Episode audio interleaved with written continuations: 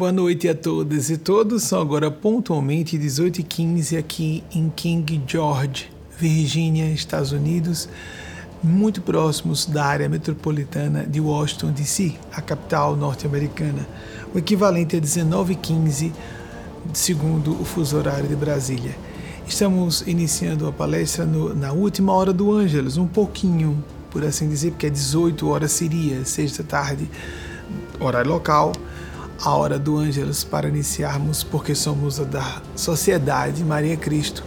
Fazemos nossa palestra quanto for possível, sempre nesse horário, dessa, dessa feita e da agora por diante, sempre referenciados segundo o fuso horário da costa leste norte-americana, onde hoje é sediada, onde fica o centro do núcleo geratriz da nossa organização Movimento que traz uma proposta de empoderamento da feminilidade no nível crístico, para que a feminilidade possa ser empoderada no nível humano e no nível divino, como sempre deveria ter sido.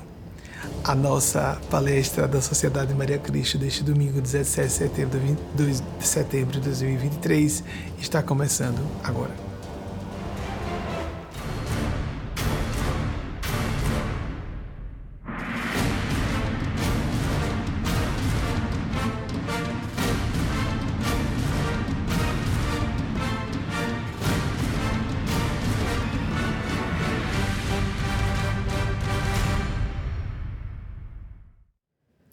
Quando disse que estávamos, estamos de fato, numa região adjacente, nas circunvizinhanças da área metropolitana de Washington DC, não foi à toa, porque Eugênia Spaz, em nome dos guias espirituais, o Conselho de, de Mestres e Mestras Espirituais que ela representa, solicitou, em nome desse conselho, que estivéssemos aqui por um período de três semanas.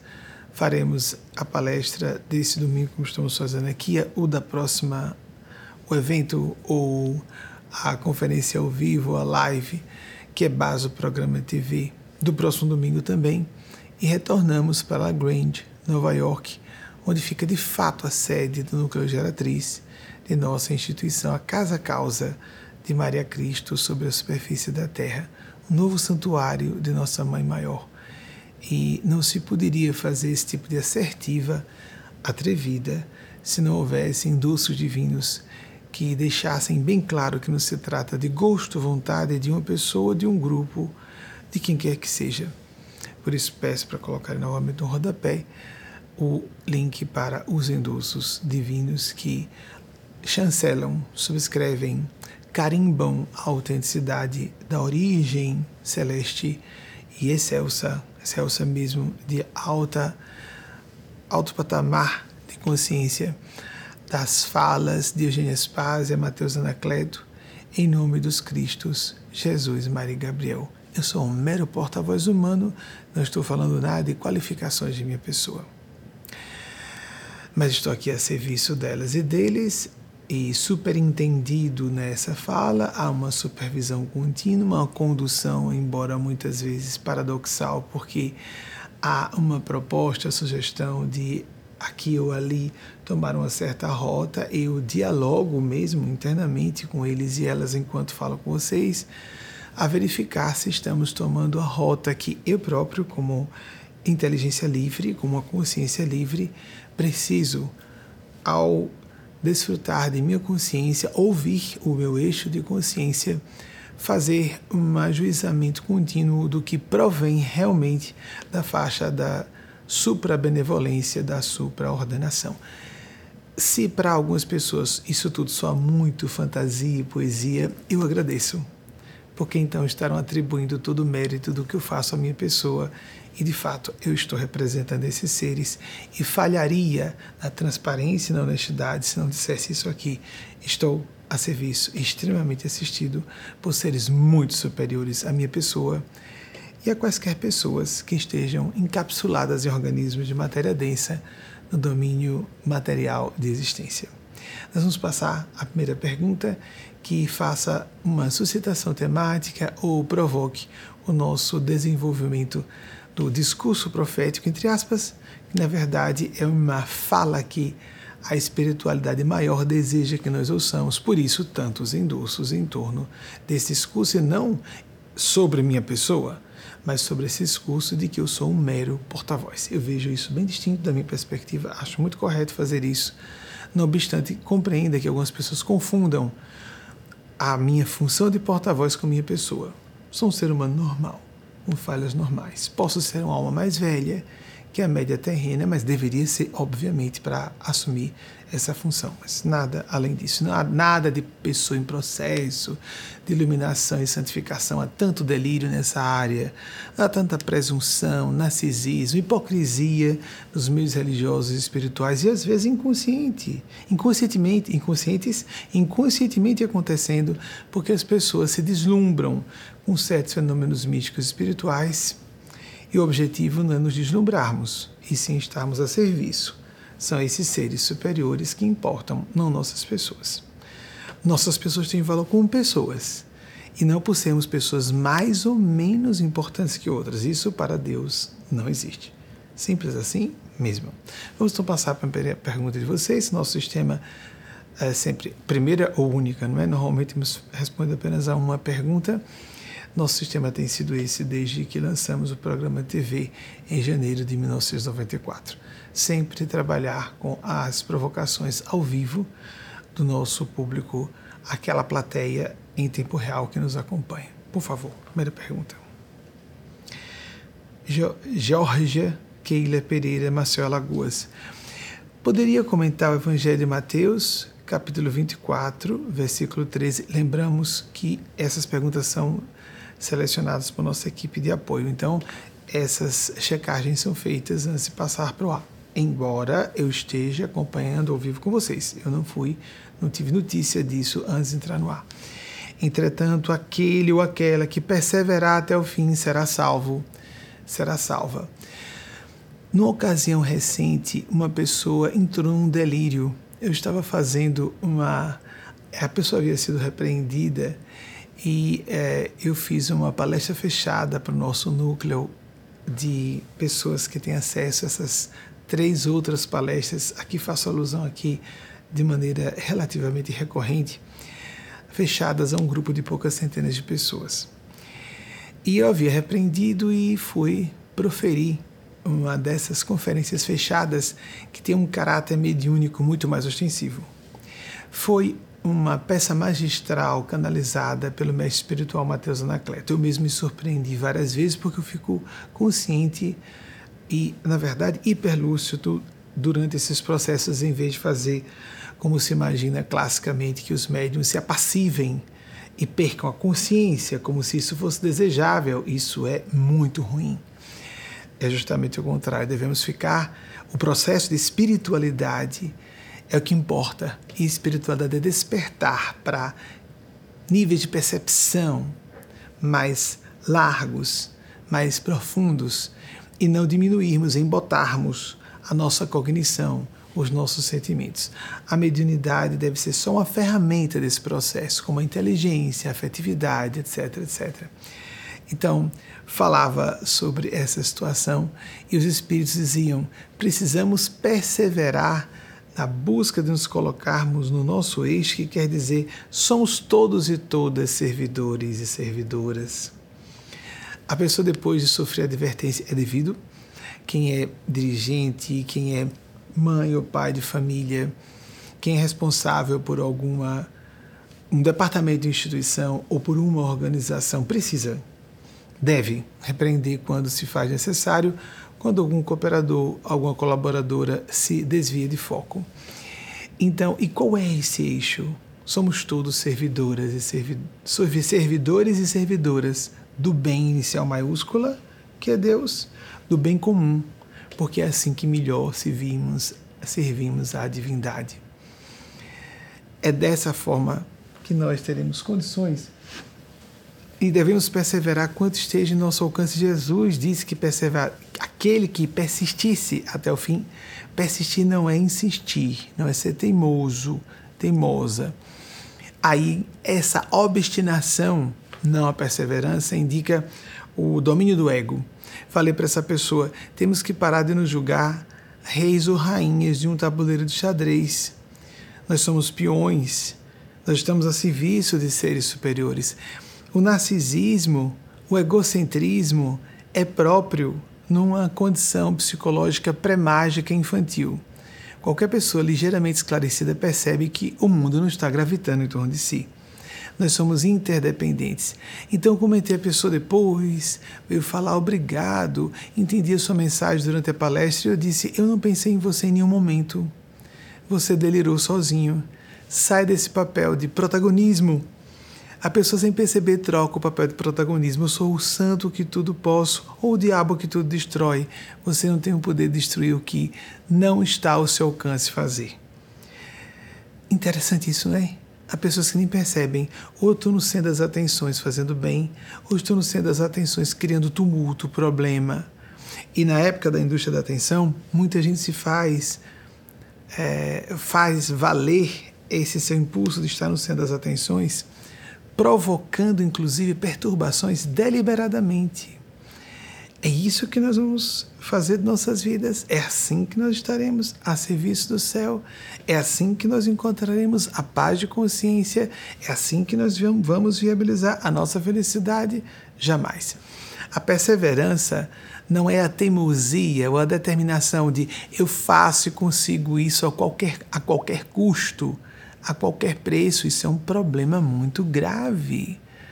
Nós temos que verificar em que estamos perseverando. Quando Jesus disse que persevera, aquele que perseverasse ou aquela que persistisse até o fim seria salvo, salva, é se estivesse colocando o reino de Deus, de sua consciência, em primeiro plano e as demais coisas, como ele falou, a única coisa que importa, e as demais coisas nos seriam acrescentadas.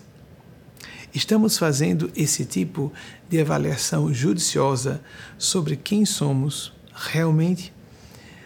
Não será pela inflação do ego, não será pela obediência ao arquétipo, vamos colocar assim livremente, ou estrutura de operacionalização da parte vígio de nossa mente, que nós seremos mais aprimorados, acrisoladas na nossa condição de seres humanos, o que realmente nos faz paulatinamente mais realizados, realizadas e, portanto, nos encaminhando para uma serenidade confiante.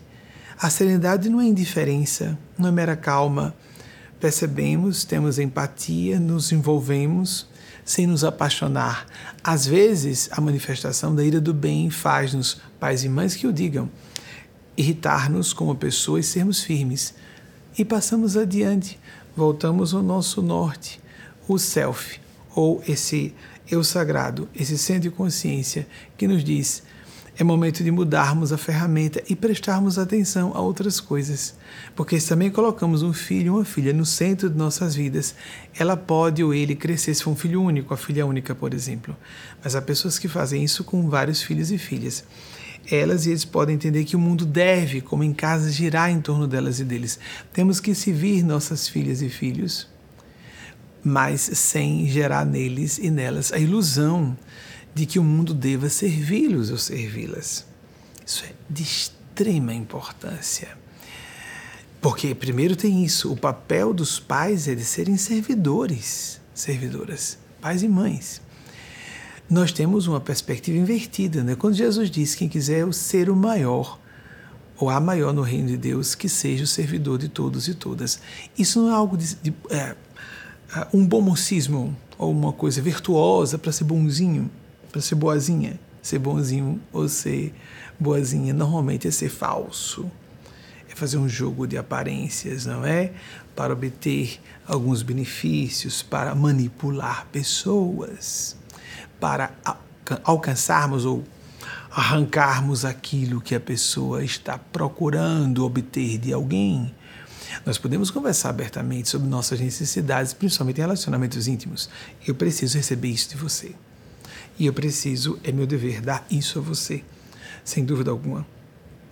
Há relacionamentos em que podemos ter maior transparência na intimidade de outros, em que isso não é possível. Vejam que coisa interessante disse um homônimo meu, Benjamin Franklin, um dos pais fundadores dos Estados Unidos, um polímata extraordinário que veio entre 1706 e 1790. Isso está, foi primeiro embaixador dos Estados Unidos na França, fez grandes contribuições na área da eletricidade e é atribuído a ele a invenção, vamos chamar de invenção, né, do para-raio. E Benjamin Franklin disse, se eu não me engano, isso está no uh, Paul Richards Almanac, 1850, 1852, se não me engano, aí que tem essa citação atribuída a Benjamin Franklin. Muitas vezes, um ou outro trecho eu posso confundir, ser desse ou daquele autor, etc. E acontece, de, por isso que eu já estou dizendo onde está. Né? Mas eu achei seminal a ideia, independentemente de provir realmente Benjamin Franklin ou não. A, o coração de uma pessoa tola, veja que interessante, me perdoem, é coisa de programa ao vivo, né? de, de produções ao vivo. O coração de uma pessoa tola está na boca, ao passo que a boca de uma pessoa sábia está no coração. Jesus disse algo interessante uh, que integra isso, que sintetiza. A boca fala do que o coração está cheio. E podemos estar indignados, indignadas com um filho ou uma filha e tentarmos sacudir. E podemos estar afetuosos e silenciosos com alguém porque julgamos que a pessoa não esteja em condições de nos ouvir. Porque sentimos que ela não está na nossa área de responsabilidade. Então silenciamos, deixamos que a vida tome a, a sua rota. Sobre isso ainda, William Shakespeare, 1564, 1616. Acho que não é exagero dizer que é o maior dramaturgo em língua inglesa, um dos maiores literatos da literatura universal. Eu não vou entrar em detalhes sobre isso. O lugar é seco, o lugar é seco, o aquecimento, a refrigeração né, nos incomodam. Nessa época ainda estamos utilizando refrigeração essa, esse, nessa região, nessa latitude, nós temos a necessidade do uso, de acordo com a época do ano, tanto de refrigeração como de sistemas de calefação. Agora estamos ainda utilizando sistemas de refrigeração ambiente. É como nós precisamos sair, disse William Shakespeare. Vejam que magnífico. Ele que foi um dos pensadores que mais colocaram em palavras sentimentos e ambiguidades e complexidades do coração humano. Ele comentou: quando você vir um rosto sorridente, não está implicado dizer que essa pessoa não tenha contato com a tristeza, ou não viva, ou exista uma ausência de tristeza nela, mas que ela aprendeu a lidar com as suas tristezas, os seus vazios. Então prestemos atenção, não sorrir gargalhar à toa ou continuamente fugir à base folguedos infantis de enfrentar a seriedade da vida, mas para persistir no essencial inicial maiúscula, ou a única coisa que importa nos dizeres de novo nos evangelhos de nosso Mestre Senhor Jesus. Precisamos ter uma, um certo padrão de bem-estar e sossego. Aquela paz na combatividade pelo bem, a paz que reconhece os conflitos da existência, a busca da felicidade como esse sentido de plenipotência do que nós podemos fazer, qual é a completude de nosso processo, como Jung chamou de individuação. Então a mudança tem que ser não nos tornarmos o processo de mudança e de melhoria íntima que nós buscamos não deve ser focado em nos tornarmos outra pessoa, mas, em, mas sim em nos tornarmos a melhor pessoa que nós pudermos ser hoje. Em outras palavras, nos tornarmos mais nós mesmos, nós próprias, mas numa versão refinada, mais espiritual. Podemos ter modelos externos que nos referenciem, que criem alguma baliza geral do que nós próprios intuímos, porque entra em ressonância com nossa consciência de que aquela pessoa serve de modelo para, para o que eu preciso fazer em relação a mim mesmo, a mim própria.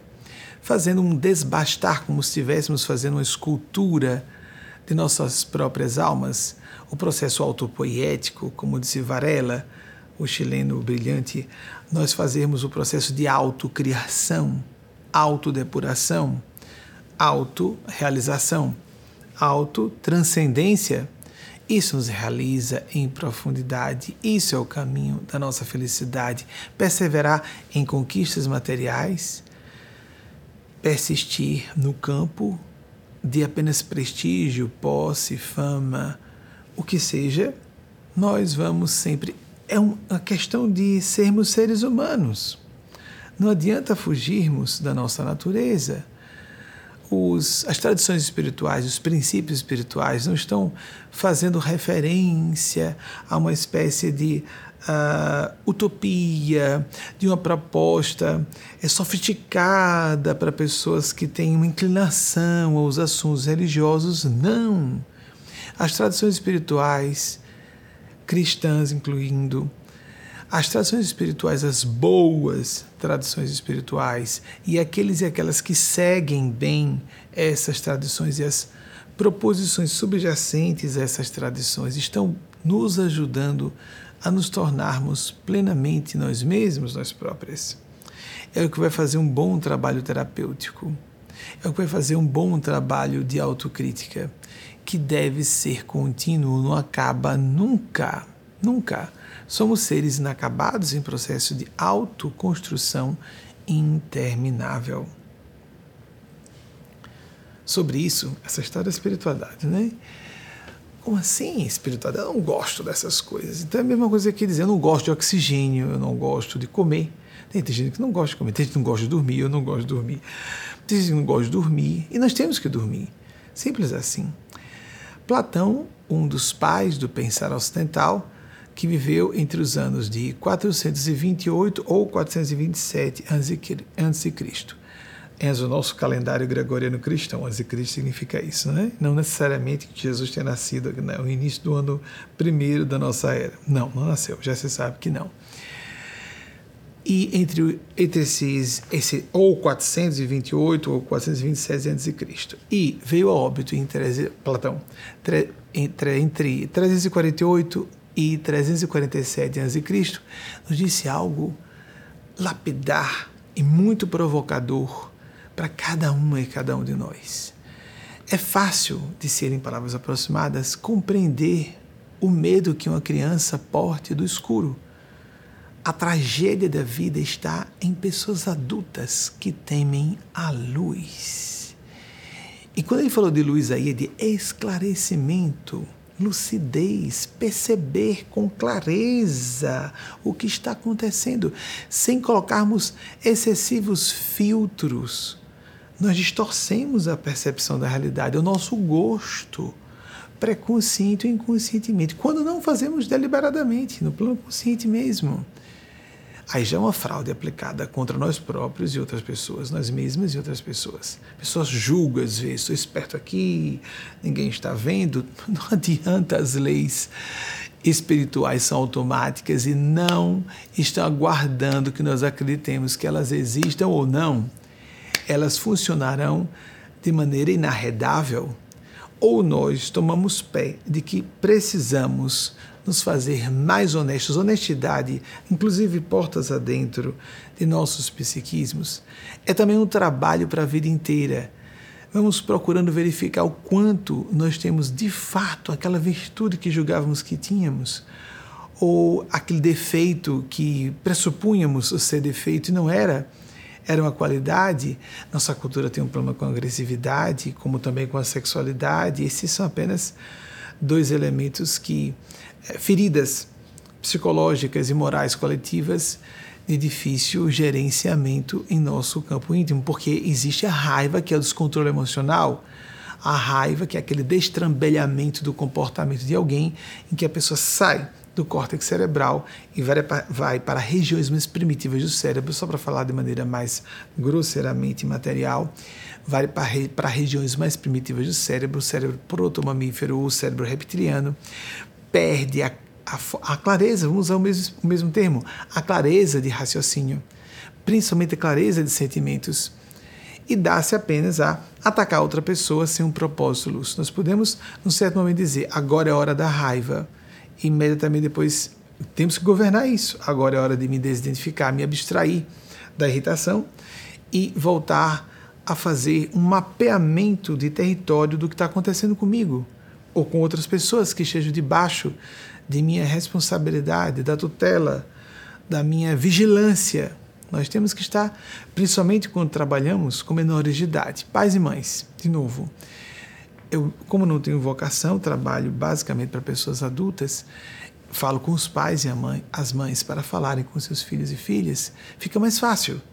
Porque então nós sabemos, a pessoa ouve ou não, se quiser ou não, mas pais e mães de crianças ou adolescentes, quanto mais velhos e velhas forem essas crianças e adolescentes, caminhando, porque existe a criança no final da infância, mais velhas quero dizer isso. Quando lidamos com a criança, temos que ser mais diretivos, diretivas, embora ouvindo as necessidades, os reclamos da criança.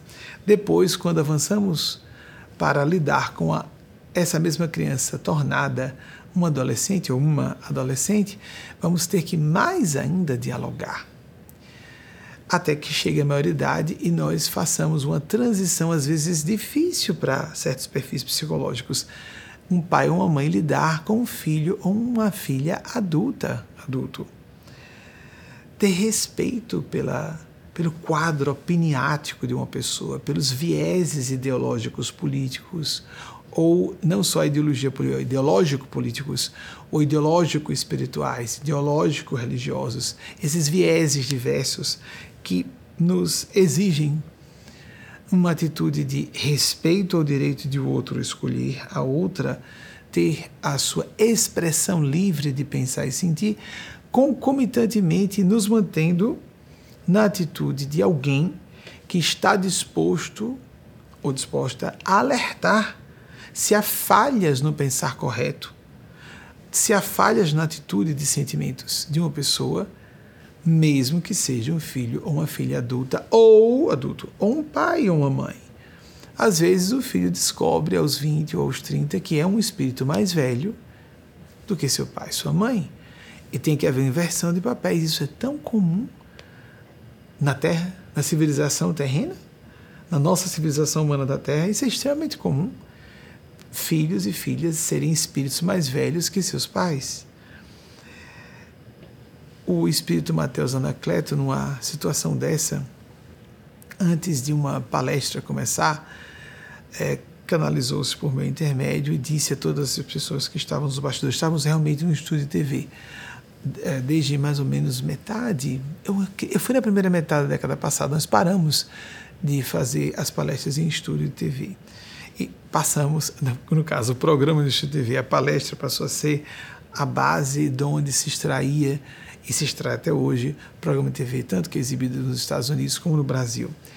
E é, numa ocasião em que ainda estávamos no estúdio de TV, Mateus Nacleto diz: há uma diferença entre mim e vocês. É que eu estou consciente, sei que sou um servidor. Isso é tão importante. Será que nós sabemos que estamos temos que pagar para estar na Terra? Nossos corpos não nos pertencem. Nós não sabemos quando vai surgir uma enfermidade letal. Nós podemos estar na iminência de desenvolver uma moléstia qualquer que seja incurável e a partir daí percamos o veículo de matéria densa que utilizamos para nos exteriorizarmos ou estarmos aqui nessa existência, nesse domínio de existência, o plano físico, material ou mais físico de matéria densa, porque os planos espirituais que nós jogamos plenamente espirituais muitas vezes não são. Normalmente, o espírito médio de evolução na Terra não vai diretamente para um plano de puro espírito, vai para um plano em que há corpos espirituais, e esses corpos são ainda energéticos. E como são energéticos, são apenas de, portanto, conformados de uma matéria apenas menos densa, numa outra frequência. Que nós vejamos que podemos morrer a qualquer momento, esse é o tema fundamental. Nós sabemos que existe a morte física para todo mundo, isso é uma certeza, é um fato. Porque a morte é a vida, e se a vida e morte é Deus. Porque eu me recordo quando na adolescência, falando com uma pessoa íntima a mim, pela primeira vez eu falei com uma pessoa que estava com dúvidas da existência de Deus e foi tão satisfatório dizer simplesmente: não, não, isso é uma tolice. É, Deus existe sim. Deus existe porque estamos aqui. Tudo existe. É, como surgiu tudo do nada? Isso é uma estupidez axiomática. e é uma verdade autoevidente que Deus existe, não importando que não seja porque não é. O Deus criado pelos homens, pelas mulheres nas religiões. Eis a questão.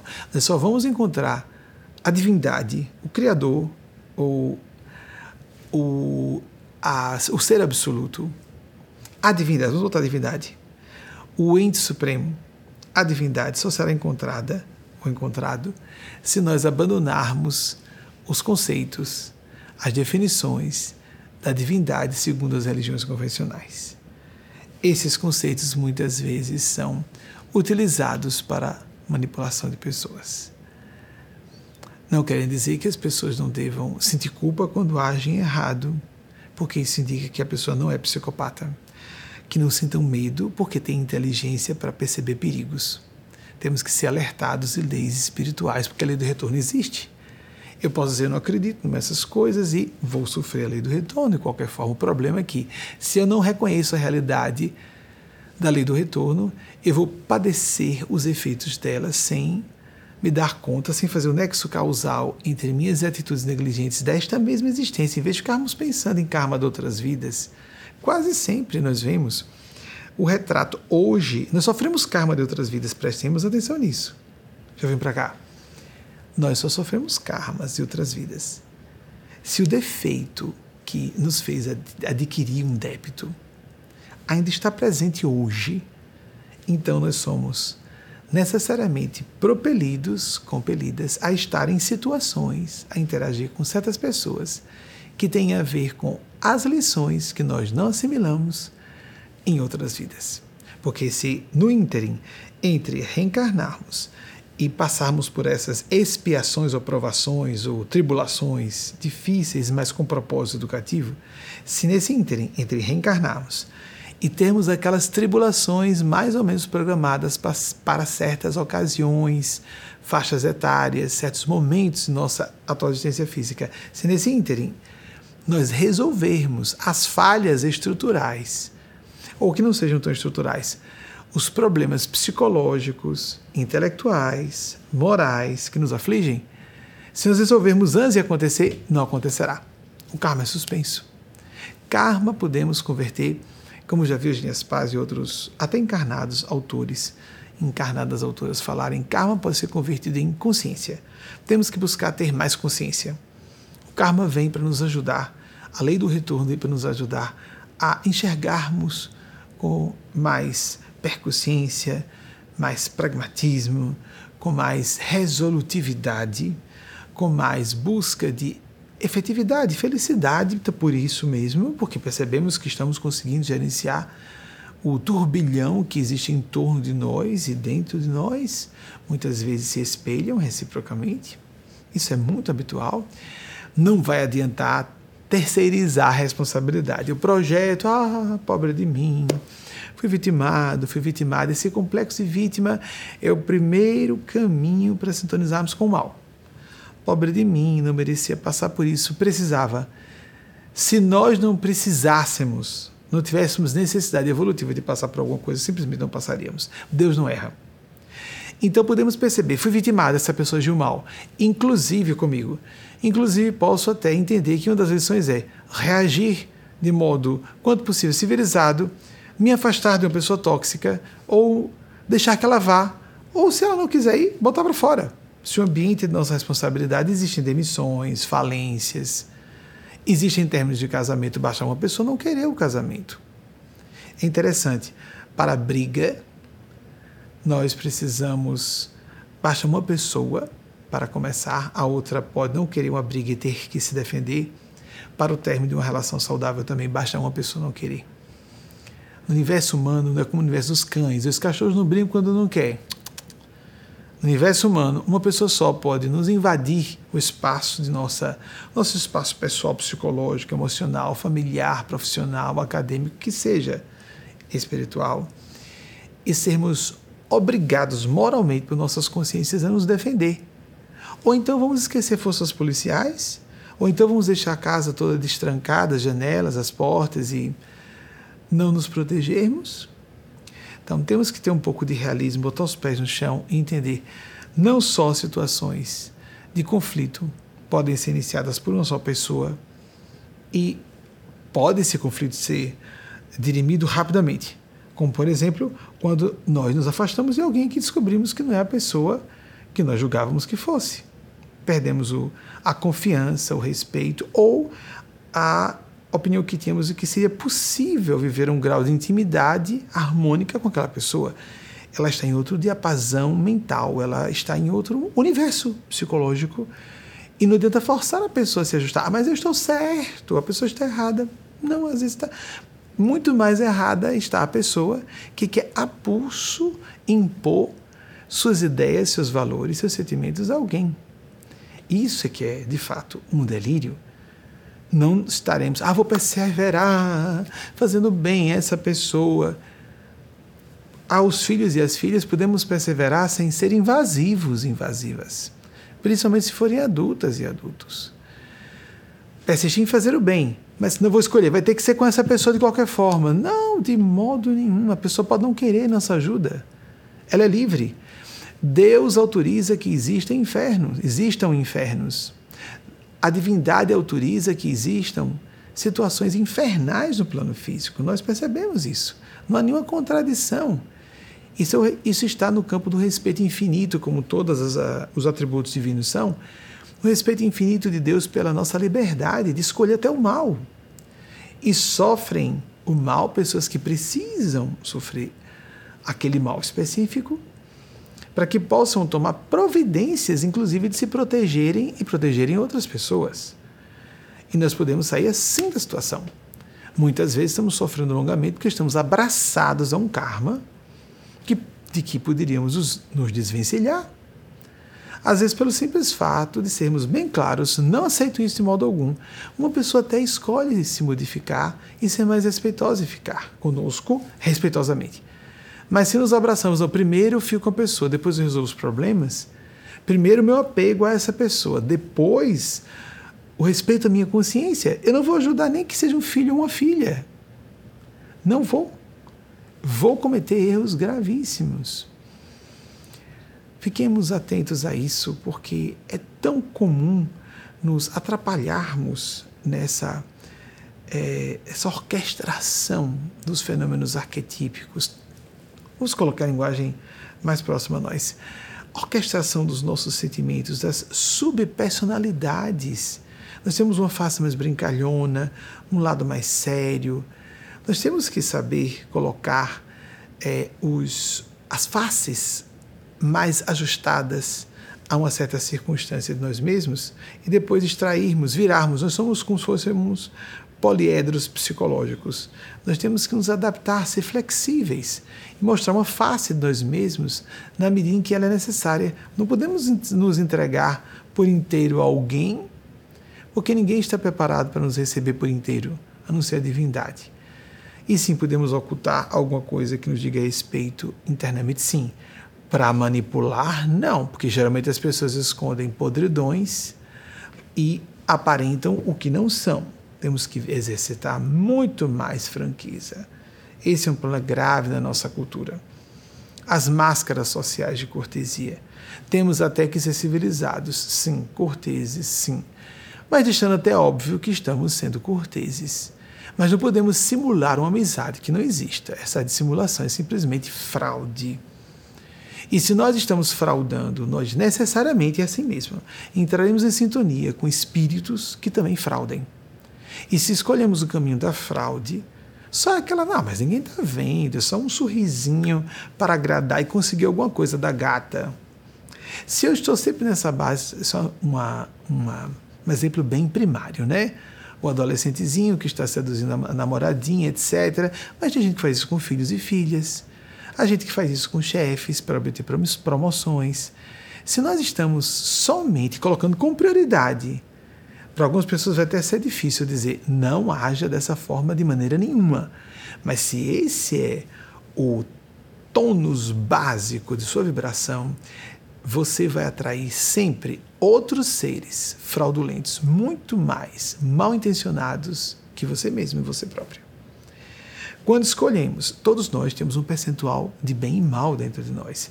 Temos que investir muito no bem dentro de nós, senão o mal prospera.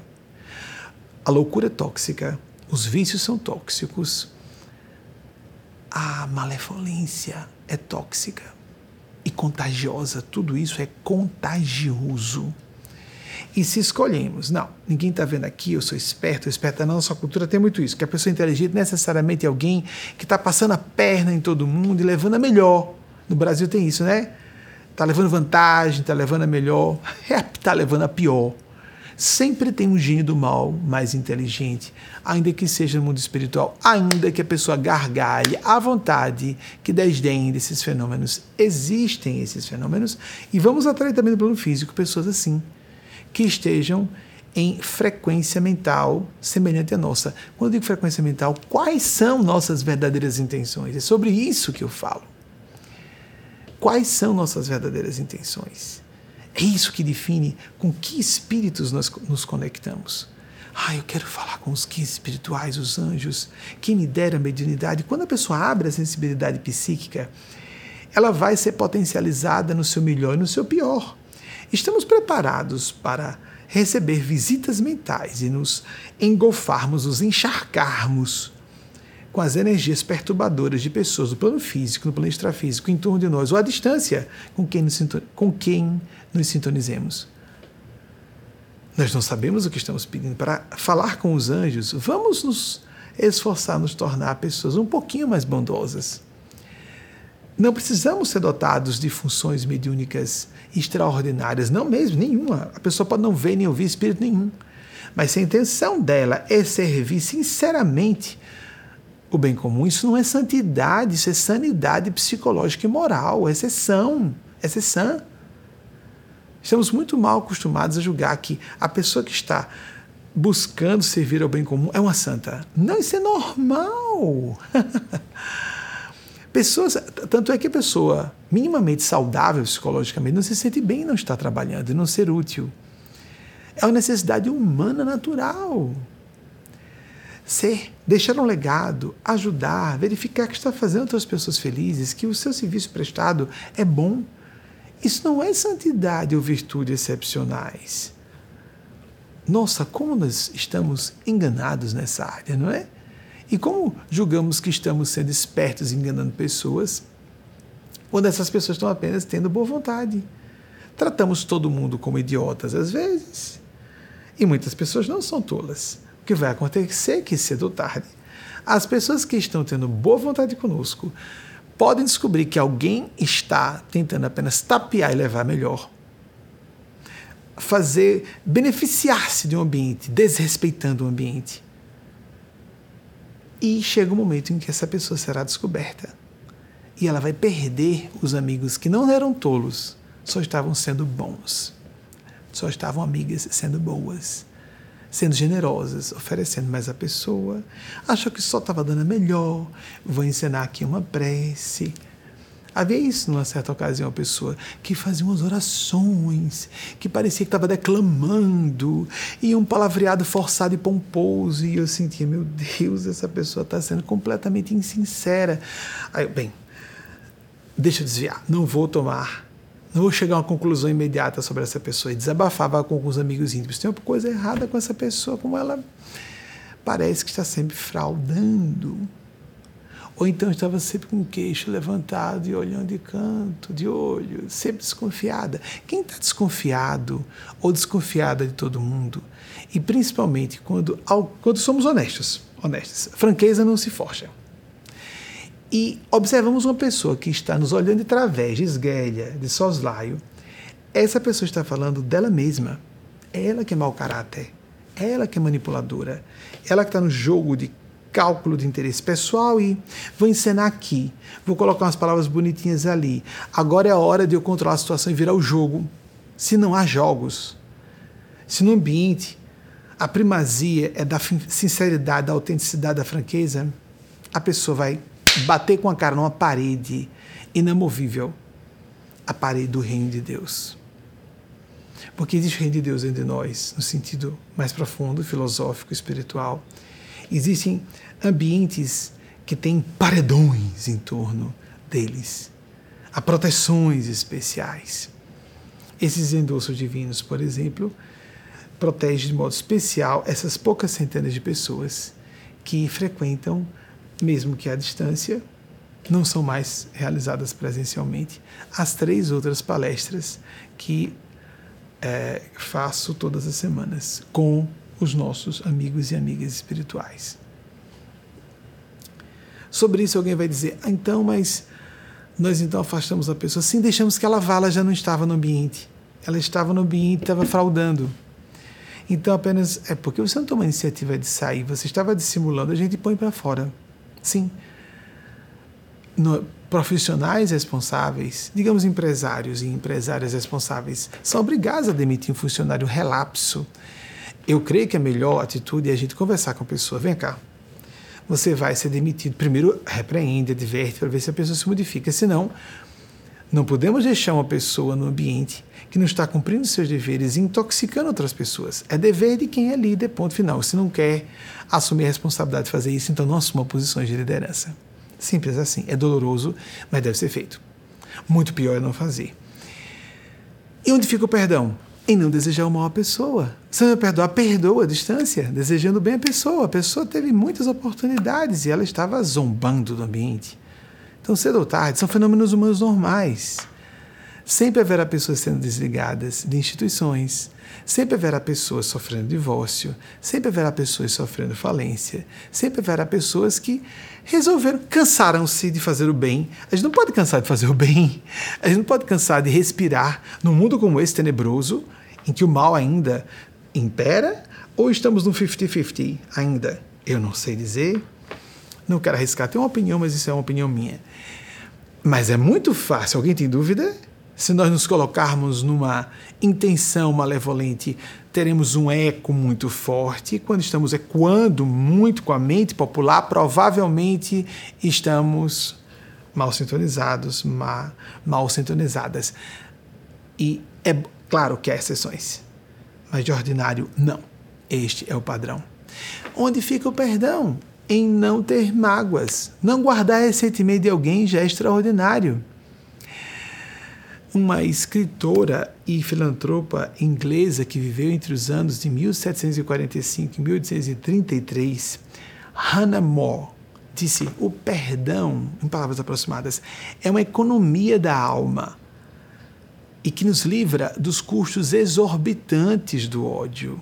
Ficarmos nos consumindo aborrecidos e aborrecidas com a pessoa que simplesmente não queria estar no ambiente e estava enganando as pessoas Aqui é bom ter as pessoas generosas que me ajudam, né? Mas todos os princípios que eram propostos pelo ambiente a pessoa não seguia. Ah, ninguém vai perceber e vou continuar aqui. Chega o momento em que a pessoa é desligada, enquanto ela acha que está no controle da situação, o narcisismo. De novo, o egocentrismo. O narcisismo, um dos elementos da tríade do mal, segundo a psicologia fala. Narcisismo, egocentrismo só são próprios em crianças num, num estágio pré-mágico de consciência. O bebê acha que o mundo gira em torno de si. Nós não podemos viver assim. Nós pertencemos a uma rede de interdependência, estamos todos servindo e sendo servidos, servidas. Nós não plantamos a comida, a parte que é vegetal dos nossos alimentos, não plantamos os nossos alimentos, não é, não plantamos, não colhemos, não empacotamos, não transportamos, só para pensar nisso. Cada pessoa, como profissional, oferece seu contributo ao tecido social, ao organismo social, e recebe contribuições de outros trabalhadores e trabalhadoras. Até a economia revela isso. Como nos organizamos sociopolítica economicamente. Prestemos atenção. Agora, a diferença entre viver nisso é inexorável temos que viver num tecido de interdependência social. Aristóteles já disse 384 a.C., 322 a.C., que nós somos seres gregários. Aristóteles, que foi pupilo de é, Platão, que citei há pouco, somos seres gregários. Então, diferentemente de tão só estarmos presos há uma engrenagem de, de, interdependência, nós não precisamos nos sentir presos e presas. E sim satisfeitos e satisfeitas em oferecer o nosso melhor.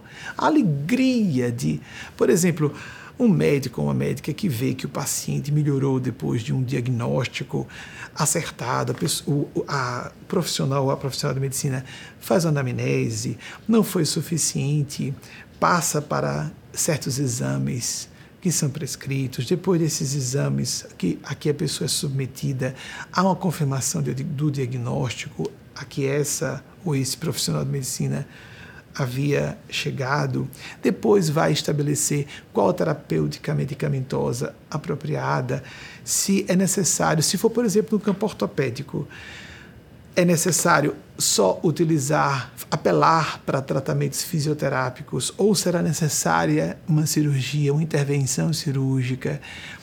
E aí o médico ou a médica fica feliz por ver que eu contribuí para que aquele ou aquela paciente melhorasse. Um professor, uma professora que fica feliz em sala de aula. Muitas e muitos de vocês são professores e professoras, vendo aquele aluno, aquela aluna que aproveita o que a pessoa está oferecendo. Um professor de alma, uma professora de alma, alguém que alimentar o intelecto e o espírito. A gente perde esse sentido de espírito em português. É, Hannah More, quando eu falei sobre o desperdício do ódio, falava também sobre o desperdício, o custo exorbitante do ódio e o desperdício do espírito, de espírito. Espírito tem a ver também com o intelecto, com a essência sagrada de nosso perceber, intuir, sentir. Como professor, professor de alma, professora de alma, e muitos e muitas de vocês são, são aqueles que funcionam como jardineiros ou palmicultores de pessoas nós gostamos de ver as pessoas prosperarem, melhorarem. Isso é normal, isso não é santidade, isso não é virtude. Se um professor chega em sala de aula, um professor, só para o salário e a posição e os títulos e, epa, que isso aqui não pode ser meu concorrente, eu não vou dar essa informação não, porque se eu der essa informação, essa pessoa pode depois tomar meu lugar. Esse estado de espírito, e há professores e professoras assim, esse estado de espírito nos compromete o próprio bem-estar e a sintonia com as forças do bem. Porque um professor e uma professora entram em sala de aula, se entra em estado de espírito, servir, mesmo que não seja religiosa, ou não tenha prática, ou não seja dedicada a práticas espirituais, essa pessoa imediatamente sintoniza-se com guias espirituais e começa, no meio de uma aula de matemática, solta alguma coisa que serviu a uma adolescente que está com problema em casa, outra criança ali que está com um problema de gerenciamento de um defeito seu, mesmo que nós não corrompamos o currículo, o serviço e a prestação de serviço dentro de um currículo escolar que seja. Isso acontece a todo momento, então podemos dizer, no final da aula, falar com um aluno, aluna, precisa falar com você quando acabar a aula, porque já intuímos alguma coisa pelo olhar, pela energia da criança, do adolescente ou do adulto ou da adulta, se for um professor ou professora universitário, universitária. O magistério, ou seja, o magistério em qualquer escala, do nível fundamental, da pré-escola, nível fundamental, o ensino médio ou ensino superior, não interessa. E pais e mães são educadores e educadoras par excellence, lembrando da palavra educere, do latim, que temos uma palavra correlata em português, eduzir, extrair de dentro. Nós temos que provocar que a criança, o adolescente, adulta ou adultos jovens, ou mesmo mais velhos que nós, quando somos espíritos mais velhos, sentimos o dever de servir. Nós vamos a posições de poder para servir. Recentemente, uma reunião presencial do nosso núcleo aqui nos Estados Unidos, uma adolescente adulta, já com mais de 18 anos, portanto, filha de um casal, eh, chegou e tinha uma questão dela ser tratada, os pais. Eu estava de pé, havia um grupo de pessoas sentadas numa grande mesa de refeições e é, o, o, a, a, jovem ficou de pé, os pais se aproximaram, foi um momento muito feliz, uh, na minha opinião. E eu pude por um momento dizer, estavam todas e todos me esperando, eu disse, um momento, porque a mais jovem merece a atenção preferencial. A gente diz que os mais velhos e mais velhas devem ter a vez. Os mais velhos ou mais velhas, os mais inteligentes, os mais cultos as mais cultas, os que tenham mais poder, têm tudo isso. Nós temos qualquer coisa mais para servir outras pessoas. Tanto que pais e mães, olhem aqui como é forte esse princípio.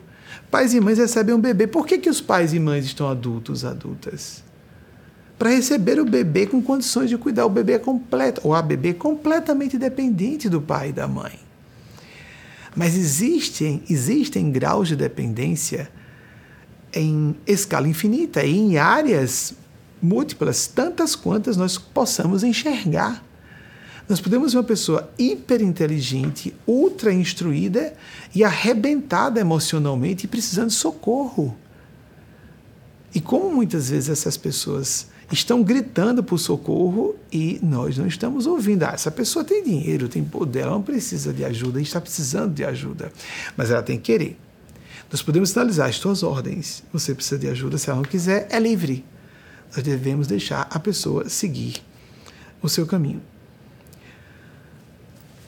Vamos citar outra mulher extraordinária, já que eu falei de mulher, que é essa jovem, bem corajosa, é, ela assumiu-se bissexual desde os 14 anos. A pessoa não é obrigada a se assumir publicamente bissexual. Ela entrou em paradas LGBTs sendo uh, apenas, apenas bissexual, porque os bissexuais são heterossexuais. Tecnicamente é isso que se diz em ciência sexologia, psicologia. O, a pessoa bissexual é ao mesmo tempo heterossexual e homossexual. Ela não precisa publicamente assumir que é bissexual numa época de tanta LGBTfobia, mas é um ato de bravura e de auxílio a outras pessoas que estejam em circunstâncias bem mais sofridas por exemplo, crianças e adolescentes com tentações suicidas por causa da LGBTfobia. Ninguém sabe, por exemplo, eu vivi isso na minha infância, numa época em que não havia referenciais na cultura, em que se falava de forma bem,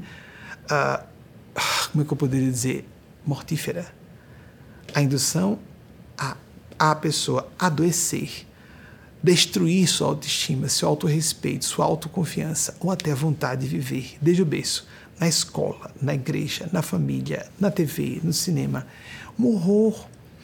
Então, quem sobreviveu relativamente são, eu acho que eu esteja, que eu, tomara que eu esteja entre esses e essas, estamos a serviço daqueles e daquelas que não tiveram experiências tão duras desde o berço para precisarem uh, se fortalecer psicológica e moralmente e se colocar a serviço do bem comum mesmo assim. Então, essa jovem, nessa situação, eu lembro que eu citei para ela Mary Wollstonecraft, a grande inglesa filósofa feminista que viveu entre 1759 e 1797. Ela publicou em 1792, isso mesmo, século XVIII, amigos e amigas, o clássico A Vindication of, of Rights, of the Rights of Woman, uma reivindicação pelos direitos da mulher. Fabuloso, fabulosa peça seminal para o feminismo internacional. E, se eu não me engano, é nesse próprio livro, uma obra clássica e básica, não é? Quando falamos uma obra clássica, é aquela daquelas que a gente tem que ler. Se eu não me engano, é nesse livro mesmo que ela disse: Eu não desejo que as mulheres. Olhem só, ela já disse isso no século XVIII. Eu não desejo que as mulheres tenham poder sobre os homens mas que elas tenham poder sobre elas próprias. Muita gente entendeu o feminismo como trocar os papéis, mulher manda e homem obedece. Meu Deus do céu, não! As propostas de empoderamento feminino, empoderamento de todas as minorias, não é para tornar grupos minoritários ou esse ou aquele segmento prevalente sobre outros, mas é dar direito a todas as pessoas. Só existe uma causa realmente, a humanidade. A proposta do Espírito de Nespásia é de que nós vejamos assim. Todos nós somos seres humanos. Não importa a faixa etária, não importa a cor de pele, não importa o gênero, identidade de gênero, identidade de orientação sexual, identidade profissional, identidade acadêmica. A pessoa tem identidades diversas. Nós temos várias identidades. E devemos ser respeitados em todas elas, na medida em que nós estejamos ultrapassando eh, os direitos, dos nossos direitos, nosso território de direitos, os direitos de outras, pessoas, de outras pessoas. Temos o dever de respeitar o espaço de outras pessoas. Mary Wollstonecraft veio a óbito dez dias depois de eh, dar à luz outro gênio em corpo de mulher, Mary Shelley, autora de Frankenstein 1818 ela publicou Frankenstein com no ano em que ela completaria seus 21 anos, é isso? 21 anos. Mary Shelley viveu entre 1897 e mil, o ano em que sua mãe veio a óbito, dez dias depois dela haver nascido, e veio a óbito em 1851. Vocês imaginem que vanguardismo trazer uma obra de é, ficção científica, um romance de ficção científica de mais de 200 anos. Nós não temos como ter uma ideia do, da mente extraordinária dessa mulher, que era uma menina quando publicou sua obra. Ela escreveu mais ou menos entre 17 e 19 anos, 18, 20 anos, porque ela publicou no ano em que ela faria 21 anos. E prestemos atenção também na metáfora. Uh, o subtítulo é O Prometeu Moderno, Frankenstein, ou Prometeu Moderno. Como nós muitas vezes, o mito grego, como Prometeu, como nós muitas vezes, e o Frankenstein dela é uma, uma experiência de horror, trágica, de certa maneira trazendo o niilismo do materialismo científico que surgia na época. Provavelmente ela era ateia. Eu, desculpe, desculpem, eu não sou um profundo conhecedor de Mary Shelley.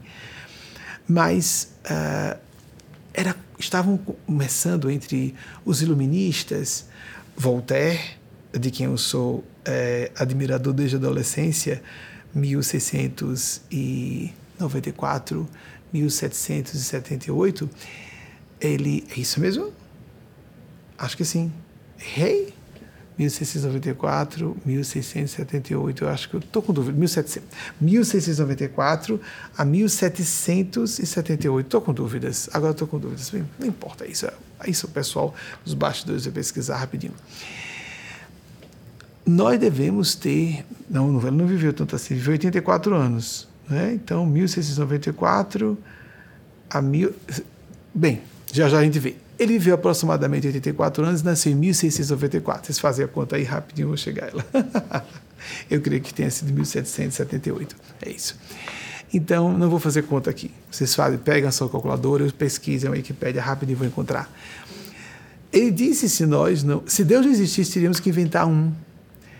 Ele era um deísta apaixonado, um iluminista extraordinário, mas havia na época muita gente enveredando pelo ateísmo por causa dos, do Deus propalado pelas religiões. Eu gosto quando me atrapalha assim para ficar bem à vontade com vocês. Existem às vezes razões para isso, né? Estou conversando com outras personalidades despojadas de matéria densa enquanto converso com vocês aqui. E ao vivo, deixo. Isso poderia ser cortado, alguma coisa mais dura que eu diga em público, depois eu retiro. Isso provavelmente vai ficar no ar. Às vezes o pessoal pergunta, oh, esse cometeu um erro aí, a gente tira. Não, não, não, não. Uma edição posterior, porque o YouTube permite isso, né? Que extraímos um pedaço. Algumas falas que eu joguei mais densas, eu tiro do ar palestras inteiras. Por solicitação minha aos espíritos, porque eu sou responsável, eu sou porta-voz. Ou até por provocação deles e delas, as almas celestes. Que nós procuremos perseverar no fundamental, para não cairmos no que poderia ser evitado nós costumamos relaxar no capítulo do essencial. Nós dedicamos quantas horas por dia ao trabalho profissional? Qual a atenção que nós damos? Eu me recordo uma vez eu falei para um rapaz: se fosse um peguinha seu, você daria atenção. Mas se vem uma fala do céu, você fica relaxado, entediado e deixa lá ver navios. Isso acontece em toda parte. Se alguém estuda muito, recebe o louvor da família e da sociedade. Se alguém trabalha com afinco, também recebe a aprovação popular. Mas, principalmente das pessoas, quero dizer popular, das pessoas esclarecidas. Se uma pessoa enriquece, é aplaudida. Se ela atinge o poder, ok, tudo está ótimo. Mas se ela se dedica à espiritualidade, é fanática. Se ela se dedica a estar em paz e coloca a prioridade a sua paz, o que é que merece, o que é que tem valor acima da nossa paz? Que preço é esse louco que nós. Isso é, isso é um ato de desatino. Que deslocamento é esse nosso de colocarmos alguma coisa acima da nossa paz de espírito? Vamos perseverar no que seja importante. Para não descobrirmos, como falam alguns autores da psicologia do êxito, que subimos uma escada ou uma montanha só para perceber ao final dessa escalada, imaginemos um alpinista, não é? Ao chegar ao cume da montanha, que escalamos a montanha errada e temos que descer e começar tudo de novo. Façamos esse trabalho de avaliação, reavaliação, ressignificação de propósitos e de valores, até que nós nos coloquemos no capítulo do essencial realmente em nossas vidas. Nós vamos passar a. que foi? Alguma coisa? Estou vendo uma imagem de movimento. Pode falar. As datas de Voltaire estão corretas. De Voltaire estavam corretas. Nós vamos passar a um breve intervalo e voltamos logo em seguida. São agora 19 e 29 aqui em King George, Virgínia, Estados Unidos muito próximos à área metropolitana da capital dos Estados Unidos, Washington DC, o equivalente a 20 e 29 de Brasília. Nós estamos com um delay de 30 segundos por segurança, porque é a primeira semana em que fazemos transmissão em 4K. É assim, a gente tem que se adaptar às novas tendências, não é? Assim como um certo, num certo momento o cinema saiu do mudo para eu falar de 1927, começaram a surgir os primeiros filmes em cores, em três paletas no meio da década de 30, assim como surgiu a TV comercial aqui nos Estados Unidos em 1946, no Brasil em 1950, e depois surgiu a TV em cores, se eu não me engano, nos Estados Unidos em 62 e no Brasil 72 ou 73. Nós estávamos sempre na vanguarda no Brasil, mas são tudo datas aí que podem estar equivocadas. Amigas e amigos, é, é muito importante que fique claro isso. Os erros devem ser atribuídos à minha pessoa. E os guias espirituais, os seres realmente do bem, os supraordenadores, os guias de humanidade, não querem nos pegar pela mão. Como um professor ou professor pegasse a mão da criança para dar firmeza psicomotora na caligrafia. Existem as nossas áreas de uh, experiência pessoal e nós podemos nos equivocar. E é muito comum que a espiritualidade provoque situações ou gere uma, um cenário para que nós percebamos que temos que arguí-los arguí-las. Recentemente eu falava com a Eugênia e ela disse: Vamos dar um aviso ao grupo. Então, a Eugênia determinou, ela não, eu sugeri. Quando ela falou que, veja bem, eu não estou determinando, eu estou, estou sugerindo. O plano superior não quer obediência, começa por aí. O plano do bem quer consciência. Quem precisa obedecer são crianças, a pais e mães, ou professores, professoras, tutores, tutoras criminosos que estão aprisionados, estão em regime prisional. Mas o universo humano é um universo de desenvolver consciência. Um empregado, uma funcionária, não deve obedecer o patrão, a patroa, ou o chefe, a chefa. O, e no Brasil, com muito elitismo, os patrões e chefes, patroas e chefas, costumam agir como se estivessem lidando com vassalos, vassalas, escravos, escravas, e é uma troca não é, não é o chefe, digamos, vamos colocar para simplificar, o patrão, a patroa, quem paga o salário. Ele é obrigado, obrigada a pagar o salário em troca do serviço que foi dado. O funcionário, a funcionária conquistou o direito àquele salário. Então, não é aquela coisa que o padrão, o patrão, o empresário, o empresário, estou dando dinheiro a você. Não está dando, é uma troca, é um serviço, é uma obrigação moral e legal pagar aquele salário embora salários muito baixos no Brasil, com muita injustiça socioeconômica, como nós percebemos. Ninguém vai se relacionar com o plano de fato dos guias espirituais. Ah, sim, quem me dera falar com os guias para dizerem tudo que eu devo fazer de certo, não é? Vai se arrebentar. Vai encontrar os autoritários, as arrogantes do além e gente muito interessada em manipular as pessoas por intermédio de funções mediúnicas, quer sejam ostensivas ou não.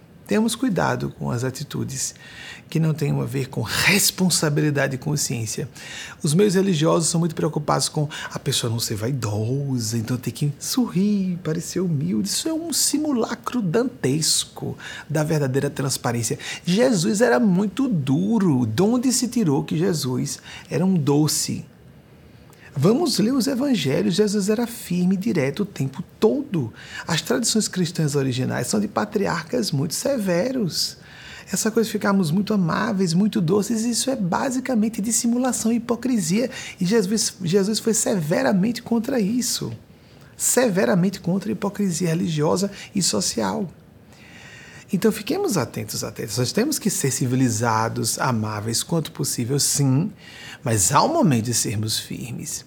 E os ambientes religiosos só querem que as pessoas pareçam humildes, ou seja, dissimule, dissimule bem, pareça santa, pareça santa, ou seja, fraude, que fica tudo legal. Isso não tem nada a ver com a sintonia do céu. Não tem nada a ver com a sintonia do bem. Há até pessoas que são diplomáticas no jeito de agir. Mas o trabalho de orientação espiritual é o anverso do trabalho político. Assim como o meio da justiça, os tribunais. Xandão aí está botando para valer, né? Ele não pode ser muito político, não. Como assim? Ele não pode ficar agradando pessoas, não. Os, os, ministros do Supremo Tribunal Federal foram muito gentis quando foram desacatados por alguns, algumas personalidades aí, etc, etc. Nós temos que ter um mínimo de respeito pelas pessoas e os cargos que elas ocupam, as funções que elas exercem. Não de subserviência, acabei de falar. Mas como nós não, não podemos e devemos agir com firmeza nas horas certas, quando a nossa consciência nos cobra que hajamos de certa maneira. Nós precisamos de mais pessoas que se comportem mais no sentido de cumprir os seus deveres do que agradarem pessoas. Quem está preocupado em agradar está no caminho certo, não só da própria infelicidade, se tiver consciência, mas da mera manipulação e dos jogos de encenação social. Se a pessoa se apraz com isso, está revelando quem é. Não é? Vamos então passar para os slides, alguns dois da semana passada que ficaram, ficaram pendentes, já me tiraram a dúvida. No meio fiquei nervoso, eu gosto muito de Voltaire, fiquei nervoso, não conseguia lembrar da data de óbito dele, mas deu um borrão, volta e meia que eu cito Voltaire e não costumo me atrapalhar, né? Mas isso mesmo. Eu estava conversando com outros espíritos no momento e de repente entram, houve interferências. É, acontecem, acontece aqui ali geralmente não ficam perceptíveis. Estou conversando com vocês e não estou deixando claro o que está acontecendo. Nem precisa ver. Como falei de Shakespeare, não é? O rosto sorridente indica que nós não estejamos atravessando dificuldades aqui ou ali. São fenômenos humanos normais. Facear desafios. Crise de fé. Ninguém tem crise de fé no sistema econômico e abandona, não quer mais trabalhar nem adquirir fortuna, não. Aí a gente fica agindo com religião e fé como se fosse passeando pelas, pelas, por meio das gôndolas de um supermercado. Quero isso, não quero, gosto disso, não quero. Existem representantes de nossa fé como representantes de nossa crença. Essa escolha pessoal. Agora, os representantes de Deus, Deus e da espiritualidade não são de nossa escolha. Eles são endossados com fenômenos que dizem é para essa pessoa ser ouvida e não a que você escolheu. Assim como a ciência não se compadece, nem se curva, não se dobra ao capricho de pessoas que queiram fazer uma ciência de qualidade, nem espiritualidade, muito menos, muito menos. A divindade não está a nosso serviço, somos nós que estamos a serviço da divindade. É simples assim. Se quisermos perverter, nós pagaremos o pato por isso. Sofremos as consequências, inclusive, da falta de consciência. Consequência todo mundo sofre. Vamos então começar com as, os slides da semana passada. As pesquisas que não, não houve tempo suficiente para que a equipe produzisse os slides. A rebelião das 13, das 13 colônias, aqui estão as 13 colônias contra a coroa britânica, em 4 de julho de 1776. Algumas vezes já citamos isso. O 4 de julho é muito conhecido, né? De 1776, que eles celebram aqui, nessa mais antiga democracia do mundo, um referencial para o mundo inteiro. Próximo, por favor. Victor Frankl, essa também da semana passada, esses slides eu vi antes de começar a palestra, inclusive porque a equipe prefere, eu digo inclusive que isso é correto, eles passam a mais para eu tirar algumas desnecessárias, como a citação a Jesus, que é só pessoa sobre o Evangelho, de João, capítulo 10, versículo 10. Eu vim para que todos tenham vida, e vida em abundância, vida em plenitude. São precisas, as pessoas pesquisam, entre outras pesquisas que às vezes aparecem aqui ou ali, que eu descarto serem trazidas a lume mas achei correto que colocássemos que Victor Frankl de fato era um psicanalista e que criou o sistema da logoterapia, busca de significado na existência. Por favor, agora são os de hoje já, não é? Benjamin Franklin, 1706 a 1790, um dos pais fundadores dos Estados Unidos, primeiro embaixador dos Estados Unidos na França, polímata, uma contribuição forte na área da eletricidade, desenvolveu o para-raios. Muito bem. Então, estão aí as, as informações que foram confirmadas por nossa equipe de apoio. Próximo, por favor. William Shakespeare, de 1564, viveu na era elizabetana, do reinado glorioso da Rainha Elizabeth I, 1564 1554 a 1616, um dramaturgo do idioma inglês é celebérrimo, né? Todo mundo conhece, é notório, público notório. a rainha Elizabeth I, que veio entre 1533 e 1603, tô certo? Dê uma checada nisso aí, por favor. Os, ela teve o maior reinado, mais longo reinado da Inglaterra, 45 anos de reinado, até a rainha, a rainha Vitória, no século XIX, ultrapassá-la com 64 anos de reinado, somente sendo superada pela, rainha Elizabeth II, que acabou de vir a óbito. Com 70 anos de reinado. Impressionante, não é? Que, que loucura! E que trágico. Vocês imaginem, toda vez que eu via isso, me condoía profundamente a alma. Ela, em situações públicas, as pessoas se voltavam para ela e cantavam o hino nacional olhando para ela. Que perturbador, que cruz. E como fica essa pessoa depois de vir a óbito, se desidentificar dessa ideia de que é uma rainha? Terrível, terrível, trágico, pavoroso, pavoroso. Para quem tem o um mínimo de consciência, sentimento e maturidade psicológica, sabe que isso é pavoroso, simples assim. Próximo, por favor. Platão, que viveu ou em Platão os anos que eu falei, né, 428 a 426 a.C., ou 348 a 347 a.C., essas datas são difusas porque os registros históricos são menos seguros pelo recuado do tempo. Houve muita queima de arquivo, no sentido literal da expressão, não no metafórico. É, houve muita destruição de bibliotecas, houve os palimpsestos medievais. Imaginem que horror quando soube sobre isso, eu fiquei tão angustiado, da angústia, não é? Material de física e matemática, de geômetras, por exemplo, da, da era clássica da cultura grega, que foram reaproveitados. Vocês imaginem, pintaram pela dificuldade de se conseguir papel na Idade Média pintaram um branco em cima desses essas fórmulas, esses estudos matemáticos e de física para poder escrever em cantos gregorianos em cima. Não fosse isso, nós atingiríamos, segundo estudiosos de tendências, nós atingiríamos a era da tecnologia bélico-nuclear, provavelmente no século XVII, nos anos 1600, alguma coisa, portanto, e nós não teríamos sobrevivido como humanidade. Então, o que parecia uma tragédia, ah, o incêndio da biblioteca de Alexandria, um horror, um horror. Um dos espíritos, Mateus Anacleto, ligado, muito ligado à nossa instituição, fala do horror, ele acompanhou. Era, ele não quer que eu diga, estava lá naquela época, o horror que ele sentiu, era um estudioso, né? era, um, era um professor lá, mas ele não quer que eu fale detalhes sobre as funções dele. E é, acho correto também ele acompanhou o horror da biblioteca de Alexandria, o aquele incêndio, com, segundo estimativas, um milhão de volumes. A gente não faz ideia de quanto foi perdido para sempre, mas porque devia ser reiniciado o sistema. Se havia um império romano que agia daquela forma, penetrando tudo que era civilização para submetê-las, embora de forma relativamente negociada, deixando que as culturas sobrevivessem parcialmente. Certos conteúdos de filosofia, física e matemática deviam ser eliminados para que essa humanidade amadurecesse por mais alguns séculos, antes que pudessem ter acesso a essas informações e utilizarem-nas de forma genocida. Próximo, por favor.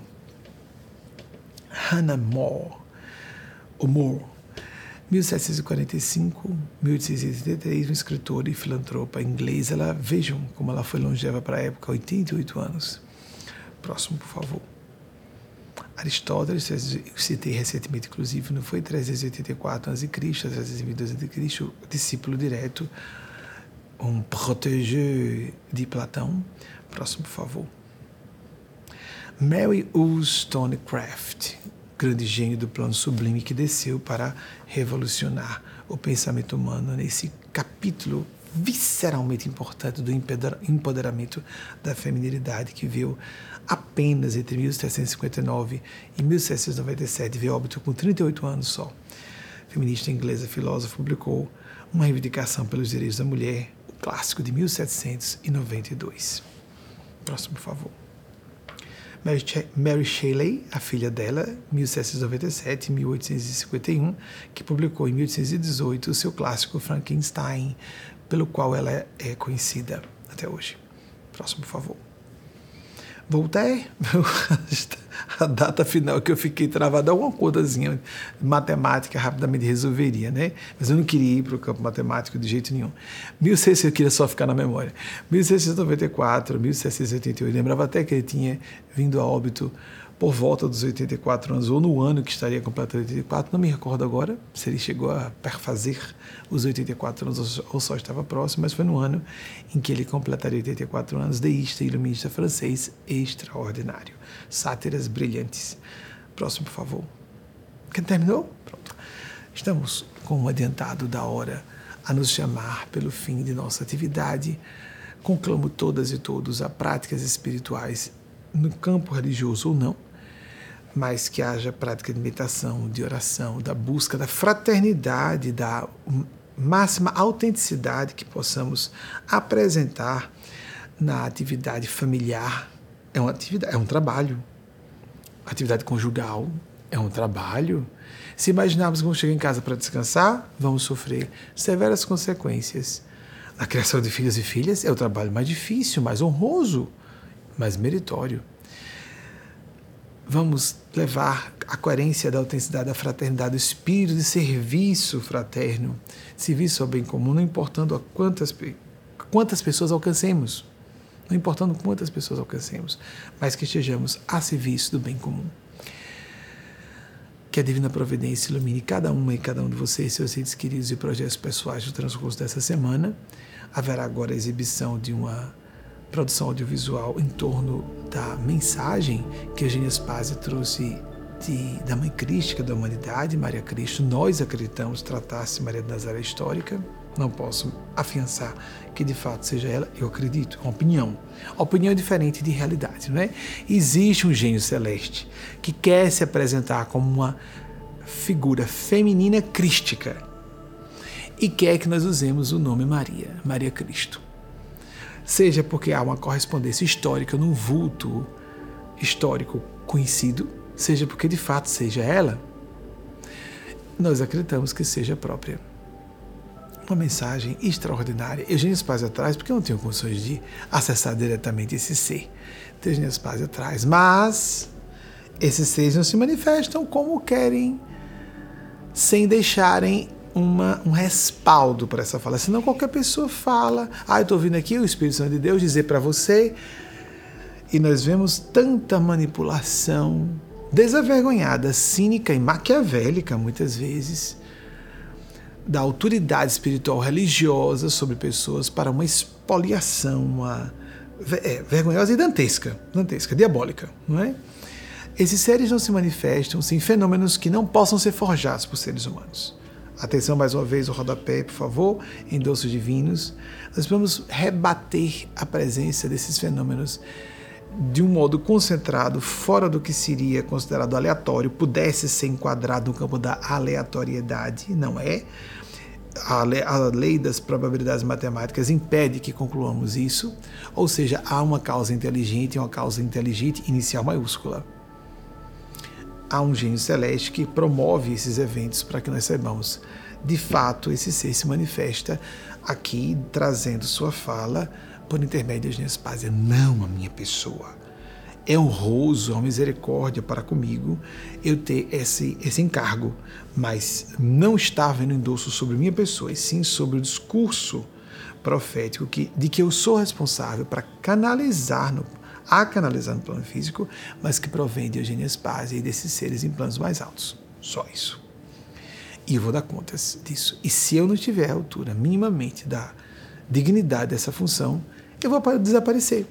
Minha morte prematura pode ser um sinal de prêmio antecipado, porque sim, às vezes sair da Terra é um prêmio, ou pode ser uma cassação existencial, porque com tantos endossos, eles não vão deixar um porta-voz distorcer além de um limite mínimo autorizado do que seja certo a falar.